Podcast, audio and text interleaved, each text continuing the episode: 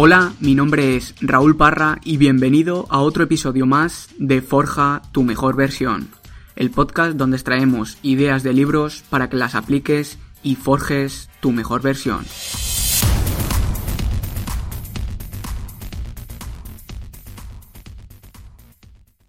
Forjadores, hoy hablamos sobre el libro Homo Deus, breve historia del mañana, escrito por Yuval Noah Harari. Y bueno, para quien no lo sepa, este libro es la continuación del que vimos en el anterior episodio, llamado Sapiens de animales a dioses, en el que básicamente se resumía toda la historia de nuestra especie desde que éramos un animal más en medio de África hasta convertirnos en los amos del planeta Tierra. Con Homo Deus, Yuval repasa los logros que han conseguido los seres humanos en las últimas décadas para después lanzarse hacia el futuro y ver en lo que se podrá convertir nuestra especie. Antes de empezar, hay que decir que los escenarios futuros que vamos a ver no son profecías que se vayan a cumplir sí o sí, únicamente son posibilidades. Puede que ocurran o puede que no. Esto es lo mismo que cuando hace 50 años la gente pensaba que en el año 2000 los coches irían volando por las calles. Era una posibilidad, pero finalmente no se produjo. En cambio, se creó Internet, algo que pocos imaginaban y que hoy en día es fundamental para el funcionamiento de nuestra sociedad. Pero bueno, antes de irnos a esos posibles escenarios futuros, vamos a ver cuáles han sido los tres retos a los que nos hemos enfrentado como especie y que hemos conseguido superar hace relativamente poco tiempo. Estos tres retos han sido la hambruna, las enfermedades infecciosas y la guerra. Y sí, podemos decir que los hemos derrotado, porque hoy en día están muriendo más personas por comer demasiado que por comer demasiado poco, más por vejez que por una enfermedad infecciosa, y más por suicidio que juntando los asesinatos cometidos por soldados, terroristas y criminales. En cuanto al hambre, es cierto que sigue habiendo millones de personas que pasan hambre casi a diario, pero hoy, a principios del siglo XXI, el humano medio tiene más probabilidades de morir de un atracón en un McDonald's que a consecuencia de una sequía, el ébola o un ataque de Al Qaeda. La mayoría de nosotros, si ahora mismo perdiéramos nuestro trabajo y todas nuestras posesiones, es bastante improbable que nos muriésemos de hambre.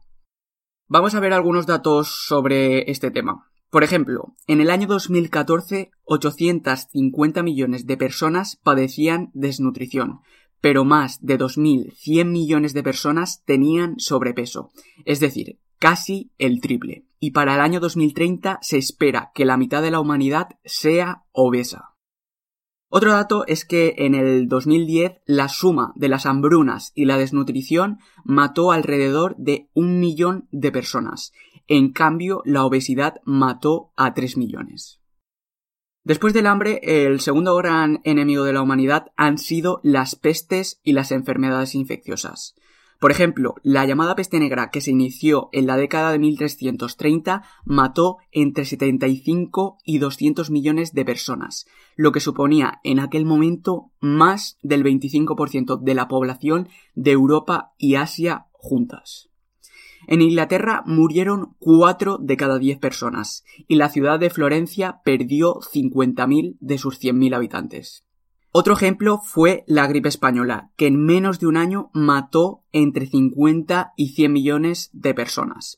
Y para que te hagas una idea de su magnitud, solo tienes que compararla con la Primera Guerra Mundial, donde murieron 40 millones de personas en 4 años. Y por último, nuestro tercer enemigo ha sido la violencia humana, la cual en las sociedades agrícolas antiguas causaba alrededor del 15% de todas las muertes. Pero durante el siglo XX, donde han sucedido las dos guerras mundiales, la violencia causó solo el 5%. Y en el inicio del siglo XXI está siendo responsable de alrededor del 1% de la mortalidad global. Por ejemplo, en 2012 murieron en todo el mundo unas 56 millones de personas, de las cuales 620.000 fueron causadas por la violencia humana, 500.000 por el crimen y 120.000 por la guerra. En cambio, 800.000 se suicidaron y 1,5 millones murieron de diabetes. Así que, como dice Yuval, el azúcar es ahora más peligroso que la pólvora. ¿Y de toda la gente que han matado los terroristas no dices nada, o qué? Claro, Pepe, de eso también hay datos. Mira, en el año 2010 los terroristas mataron a un total de 7.697 personas en todo el planeta, y la mayoría de esas muertes fueron en países en vías de desarrollo. Pero como hemos dicho antes, en ese mismo año la obesidad y las enfermedades asociadas a ella mataron a cerca de 3 millones de personas. Es decir, si ambas cifras las sumáramos y las comparásemos en porcentaje, serían el 0,26% frente al 99,74%. Vamos, que la Coca-Cola que me estoy tomando tiene más posibilidades de matarme que Al Qaeda. Ups, se me ha escapado. Perdón. Así es, Pepe. Hoy en día al enemigo lo tenemos en casa, ya que, como hemos visto, la incidencia de estos tres enemigos, el hambre, las enfermedades infecciosas y la guerra, se han reducido drásticamente. Pero como dice Harari, la historia no tolera un vacío. Es decir, que al haber superado estos tres enemigos, ahora la humanidad se dedicará a solucionar otros problemas. Y es probable que los próximos objetivos de la humanidad sean estos tres. La inmortalidad, la felicidad eterna y la divinidad.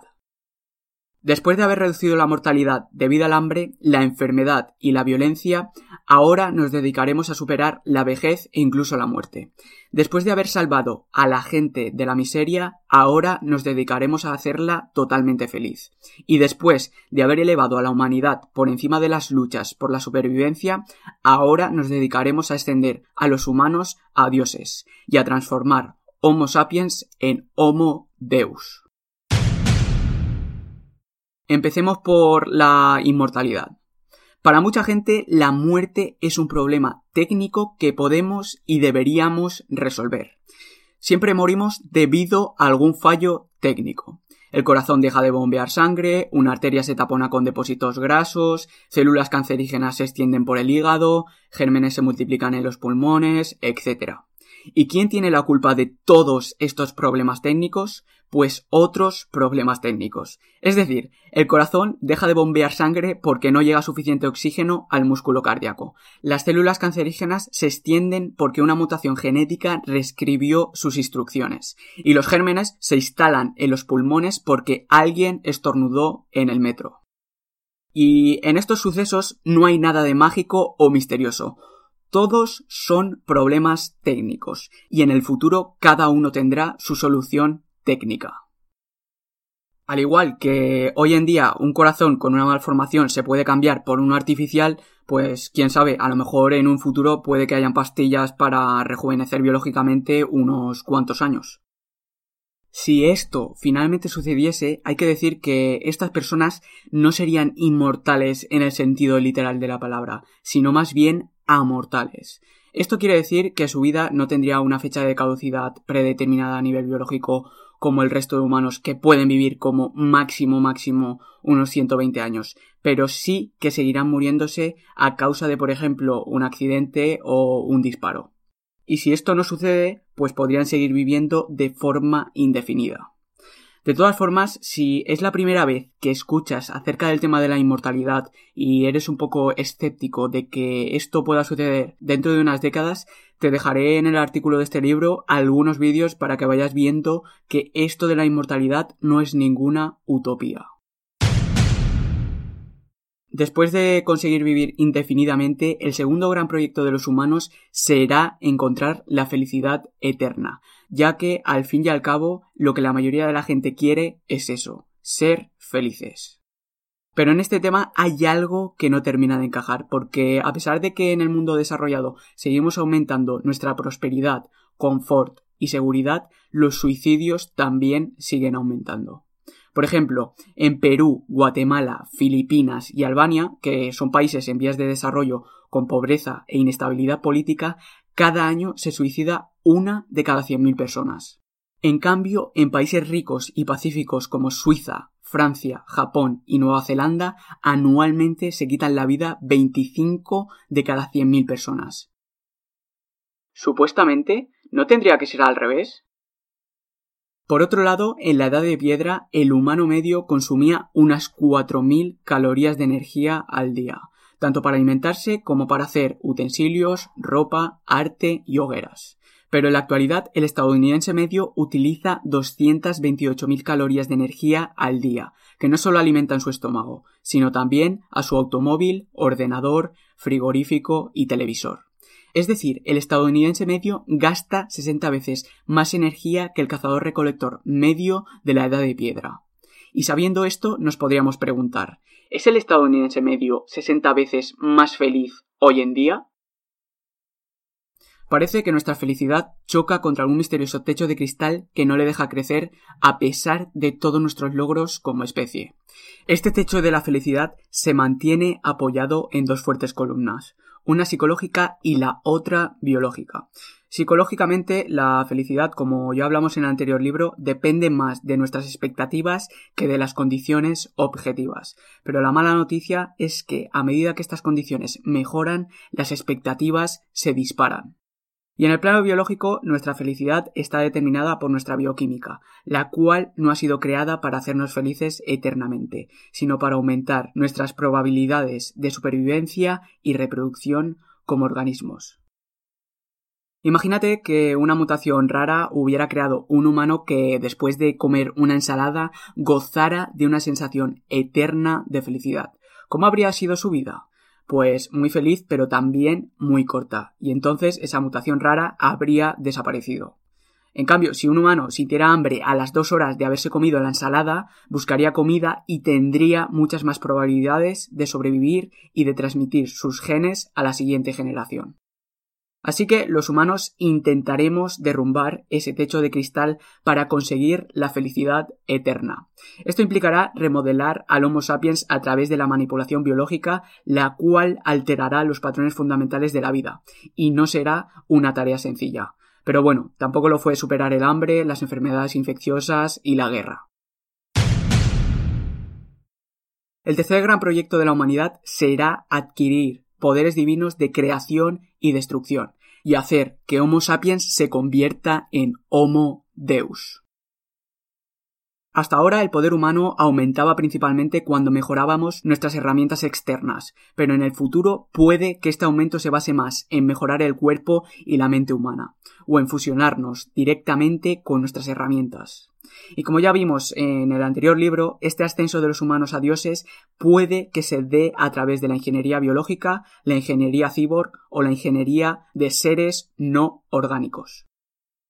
Por ejemplo, puede que en un futuro a un matrimonio de clase media le digan que tras analizar el ADN de su futuro hijo, éste nacerá con progeria, que es una enfermedad genética que le permitirá como mucho vivir 20 años pero que si modifican el gen que la produce, su hijo vivirá tantos años como el resto, y gracias a la sanidad pública la intervención no le supondrá ningún gasto.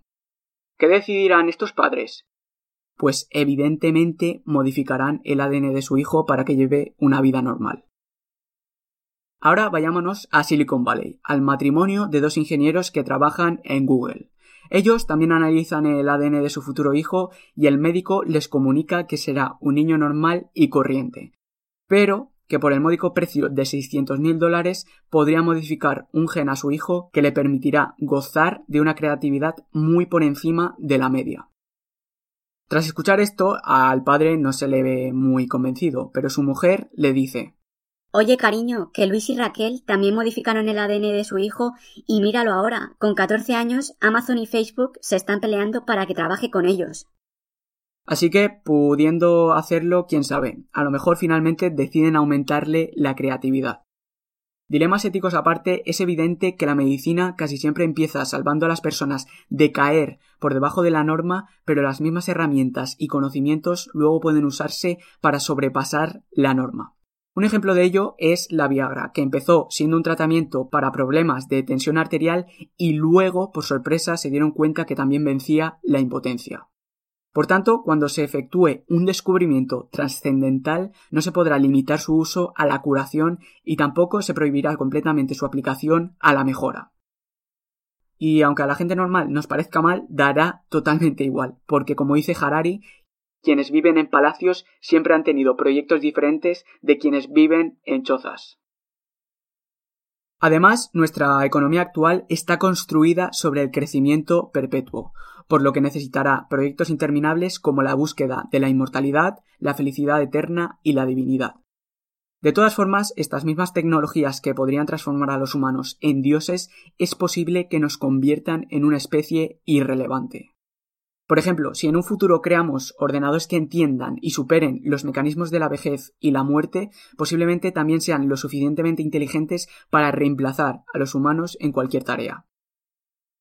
Pero bueno, antes de ver posibles escenarios futuros, vamos a ver qué es lo que nos diferencia con respecto a otros animales y lo que ha permitido que nuestra especie conquiste el mundo. Los últimos 70.000 años se puede decir que ha sido nuestra era, la era de la humanidad, porque hemos sido los responsables del cambio más importante en la ecología global. En pocas palabras, allá donde iba nuestra especie cambiábamos por completo el ambiente y extinguíamos a las demás especies, convirtiendo al mundo en un lugar poblado principalmente por humanos y sus animales domesticados.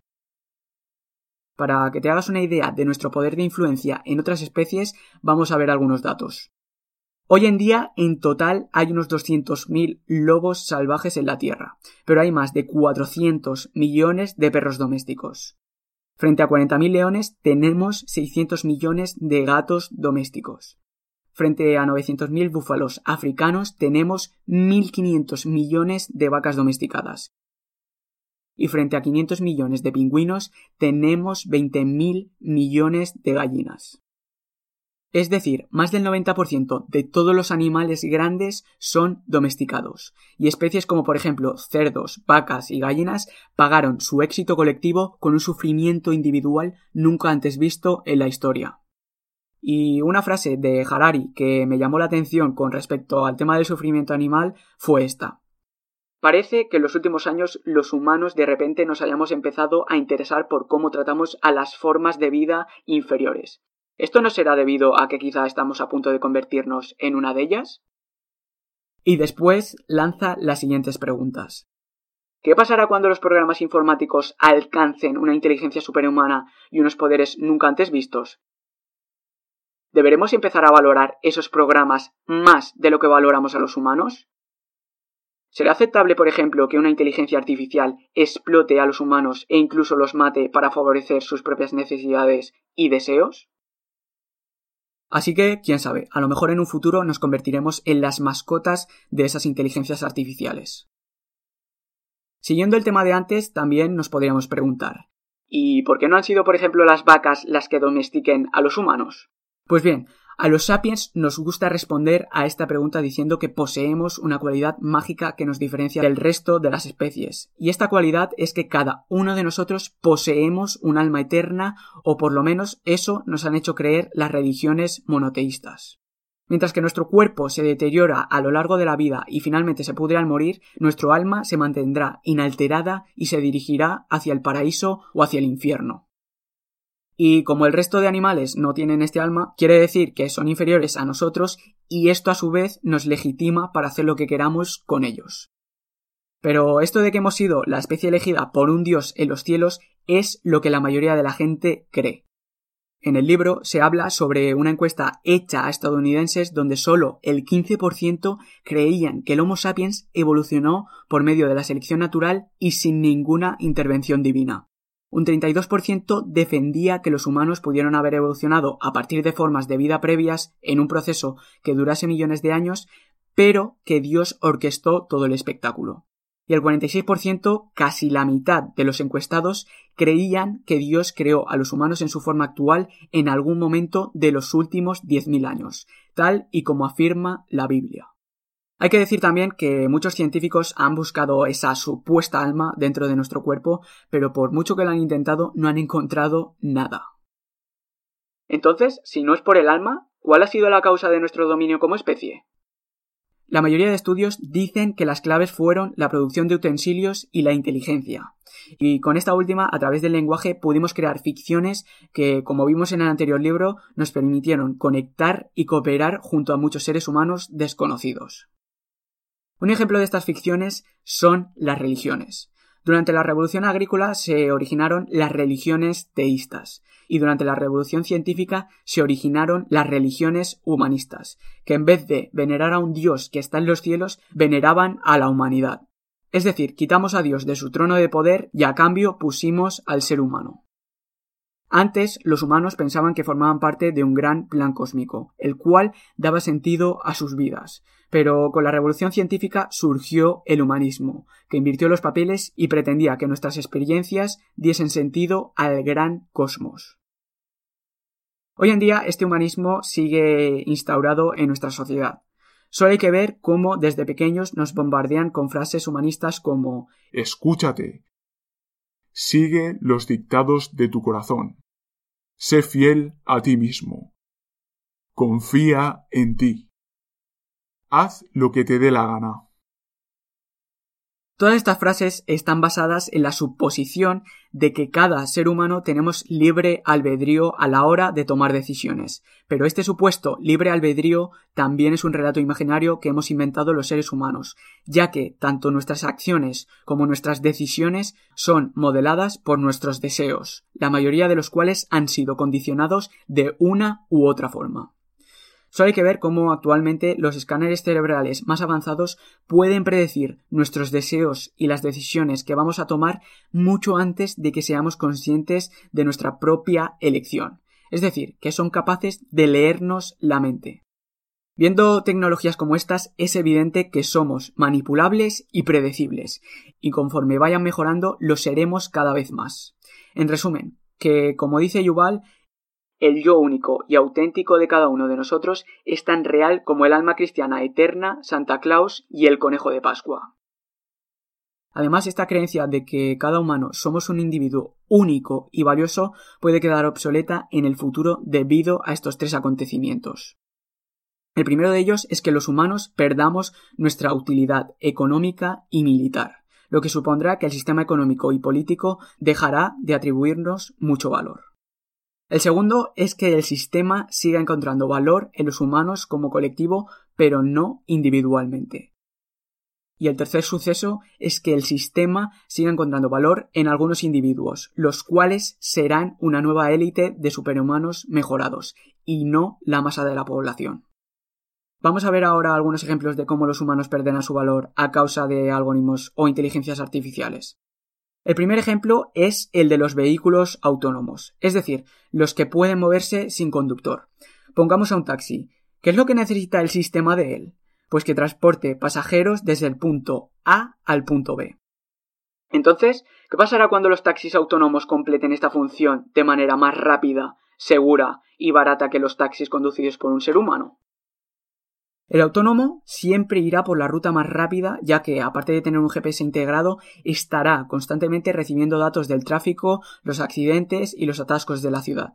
Mientras tanto, el taxista humano puede que haya veces que escoja rutas más lentas o sea sorprendido por un atasco. El autónomo tampoco necesitará dormir 8 horas como el taxista humano y podrá estar en funcionamiento las 24 horas del día. Además, los sensores del autónomo siempre estarán pendientes de la carretera, mientras que los reflejos del taxista puede que tras nueve horas seguidas al volante no estén al 100%. Y por último, debido a que el autónomo no cobra un sueldo como el taxista, al cliente le saldrá más barato el trayecto. Viendo todo esto, ¿cuál de los dos taxis crees que escogerán la mayoría de personas? Otro ejemplo son los algoritmos que actualmente gestionan la bolsa los cuales procesan en un segundo más datos que un humano procesaría en un año, y que reaccionan a los datos mucho más deprisa de lo que tarda en parpadear un humano. Un ejemplo del poder de estos algoritmos fue cuando el 23 de abril de 2013 unos piratas informáticos sirios hackearon el Twitter de una agencia de noticias estadounidense. A la una y siete minutos tuitearon que la Casa Blanca había sido atacada y que el presidente Obama estaba herido. Los algoritmos, al estar supervisando constantemente las noticias, reaccionaron enseguida y empezaron a vender, vender y vender acciones como locos. Entonces, el Dow Jones, que es un índice bursátil, cayó en picado y en 60 segundos perdió 150 puntos, que era el equivalente a perder 136 mil millones de dólares. Lo vuelvo a repetir, 136 mil millones de dólares perdidos en 60 segundos. Tres minutos después, a la una y diez minutos, la agencia de noticias desmintió el tuit y los algoritmos cambiaron de dirección comprando todas las acciones que habían vendido. Tres minutos después, a la una y trece minutos, el Dow Jones había recuperado casi todas sus pérdidas. Es decir, en seis minutos los algoritmos habían perdido y recuperado 136.000 millones por un simple tuit. ¿Hay algún humano que reaccione más rápido que estos algoritmos? Otro ejemplo es el de cómo una inteligencia artificial como Watson de la empresa IBM podría sustituir a muchos médicos humanos en el futuro.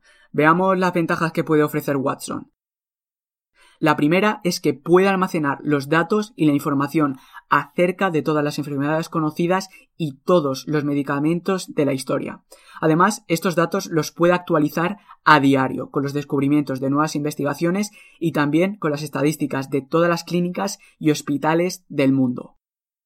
La segunda ventaja de Watson es que conocerá tu genoma, tu historial médico y también el de tus padres, hermanos, primos, vecinos y amigos.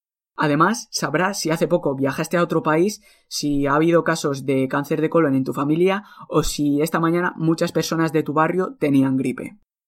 La tercera ventaja es que Watson nunca estará cansado ni de mal humor y tendrá todo el tiempo del mundo para ti. Podrías tumbarte en el sofá y empezar a contestar a centenares de preguntas a través del móvil, para que pudiese correlacionar tus síntomas con todas las bases de datos que tenga para finalmente diagnosticar lo que te pasa con casi el 100% de probabilidad. Evidentemente, las inteligencias artificiales como Watson aún no pueden reemplazar a la mayoría de los médicos mañana mismo por una serie de problemas técnicos, pero como dice Yuval, por complejos que sean estos problemas, solo habrá que resolverlos tan solo una vez. Es decir, aunque costase 100.000 millones de dólares hacer que Watson funcionase, a la larga resultará muchísimo más barato que seguir formando a médicos humanos, lo cual es un proceso caro que dura unos 10 años de estudios y prácticas para finalmente tener a tan solo un médico disponible. Y si queremos tener 500 médicos más, pues el proceso habría que repetirlo otras 500 veces. En cambio, en el momento que el Dr. Watson empiece a funcionar, no tendremos un único médico, sino un número infinito, los cuales estarán disponibles en cualquier rincón del mundo, las 24 horas al día y los 365 días del año. Si llega ese momento, ¿qué crees que preferirá la mayoría de la gente? ¿Al atento e inteligente Dr. Watson o tener que pedir cita para dentro de tres días con un médico de familia que lleva sin actualizarse desde que dejó la universidad y que siempre parece que esté de mal humor? Y bueno, viendo estos ejemplos nos podríamos preguntar, entonces, ¿qué harán los humanos en el futuro cuando hayan algoritmos superinteligentes que sean capaces de hacer casi todas las tareas mejor que nosotros? Antes de dar respuesta a esta pregunta, vamos a ver cómo se ha desarrollado el mercado laboral a lo largo de la historia. Históricamente, este se ha dividido en tres sectores principales, agricultura, industria y servicios. Hasta más o menos el año 1800, casi toda la gente trabajaba en la agricultura, y solo unos pocos lo hacían en la industria y los servicios. Después, con la revolución industrial, mucha gente de los países desarrollados pasó de trabajar en los campos a la industria, y el sector servicios empezó a crecer poco a poco. Ahora, en las últimas décadas, los países desarrollados han experimentado otra revolución, en la cual han ido desapareciendo los empleos industriales y expandiéndose el sector de los servicios. Para que te hagas una idea de la situación actual, en 2010 solo el 2% de los estadounidenses trabajaban en la agricultura, el 20% en la industria y el 78% en el sector servicios, que aquí es donde están los profesores, los médicos, los diseñadores de páginas web, etc. Ahora bien, cuando los algoritmos sean capaces de enseñar mejor que un profesor, diagnosticar mejor que un médico e incluso diseñar mejor que los humanos, ¿A qué nos dedicaremos? En el pasado, como acabamos de ver, a medida que las antiguas profesiones quedaban obsoletas, aparecían otras y al final siempre había algo que los humanos podían hacer mejor que las máquinas. Pero como dice Yuval, esto no es una ley de la naturaleza y nada garantiza que en el futuro la cosa siga siendo así. Hasta donde sabemos, los humanos solo tenemos dos tipos de capacidades, capacidades físicas y capacidades cognitivas. Conforme las máquinas nos han ido ganando en las capacidades físicas, los humanos siempre hemos encontrado tareas cognitivas que las máquinas no podían hacer. Pero claro, en un futuro, ¿qué ocurrirá cuando los algoritmos sean mejores que nosotros recordando, analizando y reconociendo pautas? Según Harari, posiblemente se cree una nueva clase social formada por millones de personas, la llamada clase de los inútiles. Al igual que la revolución industrial del siglo XIX hizo que apareciese la clase del proletariado urbano, en el siglo XXI podría aparecer una nueva clase no trabajadora que estará formada por personas que no tendrán ningún valor económico, político o incluso artístico, y que no contribuirán en nada a la prosperidad, al poder y a la gloria de la sociedad. Además, esta clase inútil no solo estará desempleada, sino que será inempleable. Por tanto, como dice Yuval, el problema crucial no será crear nuevos empleos, sino crear nuevos empleos en los que los humanos rindan mejor que los algoritmos. Y además, estos algoritmos en un futuro sabrán tanto de nosotros que nos conocerán mucho mejor que nosotros mismos. Y cuando esto suceda, el poder pasará de los humanos a los algoritmos en red. Un ejemplo que me llamó bastante la atención acerca de cómo podrían influir estos algoritmos en las decisiones más importantes de nuestras vidas fue el de cómo Google podría decidir cuál pareja nos convendría más. Imagínate que la Pepa le dijese a Google Escúchame, Google. Pepe y Raúl están intentando ligar conmigo. Ya sabes, que los dos me gustan, pero de una manera diferente. Y la verdad es que me está costando mucho decidirme. Considerando todo lo que sabes. ¿Qué me aconsejas hacer? Y Google le contestará. Bueno, te conozco desde el día que naciste. He leído todos tus WhatsApp y registrado todas tus llamadas telefónicas. Conozco también tus series favoritas, tu ADN y el historial completo de tu corazón. Tengo datos exactos acerca de cada cita que has tenido y si quieres puedo mostrarte gráficos segundo a segundo de tu ritmo cardíaco, tensión arterial y niveles de azúcar cada vez que quedaste con Pepe y Raúl. E incluso, si lo necesitas, también puedo proporcionarte la puntuación matemática de cada encuentro sexual que tuviste con uno y otro. Forjadores, ¿sabéis quién tiene la puntuación más alta en esto? Bueno, Pepe, deja que Google siga dando su veredicto. Vale, pero de todas formas, está clarísimo quién va a ganar. A ellos también los conozco tan bien como a ti, y sobre la base de toda esta información, junto a mis magníficos algoritmos y estadísticas sobre millones de relaciones que hace décadas que reúno, te aconsejo que te quedes con... Raúl, ya que tienes un 87% de probabilidades de vivir a la larga más satisfecha con él que con Pepe. Este algoritmo es una basura. ¿Pero quieres dejar que termine, Pepe? Venga. A ver qué tonterías sigue diciendo. De hecho, te conozco tanto, Pepa, que también sé que no te gusta esta respuesta. Pepe es mucho más guapo que Raúl, y puesto que valoras tanto la apariencia externa, quería secretamente que yo eligiese a Pepe. La apariencia es importante, desde luego, pero no tanto como crees. Tus algoritmos bioquímicos, que evolucionaron hace decenas de miles de años en la sabana africana, conceden a la apariencia un 35% de la puntuación global de parejas potenciales.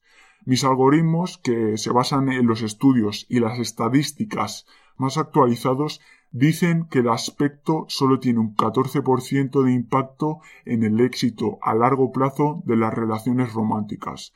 Así que, aunque he tenido en cuenta la belleza de Pepe, continúo diciéndote que estarás mejor con Raúl. Bueno, por lo menos, el algoritmo ha reconocido que soy más guapo que tú. Pepe, tío, que solo era un ejemplo de cómo los algoritmos en el futuro podrían influir en nuestras vidas. Vamos, que en la realidad, Pepa se quedaría conmigo, y tú, te quedarías a dos velas. Vale, sí, lo que tú quieras, Pepe. Vamos a dejar ya el tema aquí. Bueno, puede que haya gente que siga pensando que queda mucho para que los algoritmos nos conozcan mejor que nosotros mismos. Pero como dice Harari, Hoy en día la mayoría de nosotros estamos cediendo nuestros datos personales a grandes tecnológicas como Google o Facebook a cambio de servicios de correo electrónico y divertidos vídeos de gatitos. Así que el poder ya ha comenzado a pasar de los humanos a los algoritmos. Debido a este y a otros muchos cambios tecnológicos, puede que aparezcan nuevas religiones, las llamadas tecnoreligiones, y las dos principales serán el tecnohumanismo y la religión de los datos. El tecnohumanismo, que es la más conservadora, sigue viendo a los humanos como la cúspide de la creación y comparte muchos de los valores humanistas tradicionales, pero dice que el Homo sapiens, tal y como lo conocemos, ya ha terminado su recorrido histórico y dejará de ser relevante en el futuro. Por ello, debemos utilizar la tecnología para crear el Homo Deus, que será un modelo humano muy superior.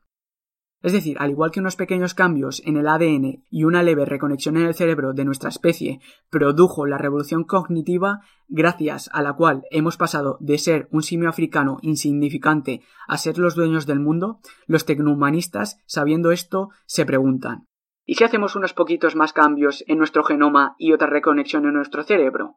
Quién sabe, a lo mejor ponemos en marcha una segunda revolución cognitiva que nos dé capacidades mentales inimaginables y que nos permita convertirnos en los amos de la galaxia. Para entender esta supuesta segunda revolución cognitiva, Yuval hace un símil entre el espectro electromagnético y las capacidades mentales. Es decir, al igual que nuestro ojo es capaz solamente de ver una pequeñísima parte del espectro electromagnético y es incapaz de ver, por ejemplo, los rayos X o las ondas infrarrojas, en el futuro, utilizando drogas poderosas, ingeniería genética o interfaces cerebro-ordenador, se podrían abrir las puertas a zonas de nuestra mente que hoy desconocemos y que somos incapaces de imaginar. Si quieres desatar tu imaginación acerca de este tema, te recomiendo que veas la película Lucy. La otra tecnoreligión es el dataísmo, que sostiene que el universo consiste en flujos de datos y que el valor de cualquier fenómeno o entidad está determinado por su contribución al procesamiento de datos. Es decir, cada organismo individual, al igual que sociedades enteras como las colmenas, las colonias de bacterias, los bosques y las ciudades humanas, son sistemas que procesan datos. Pero hay un problema.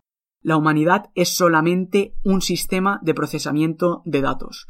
¿Cómo podríamos conectar todos los sistemas existentes para que fluyesen libremente la mayor cantidad de datos?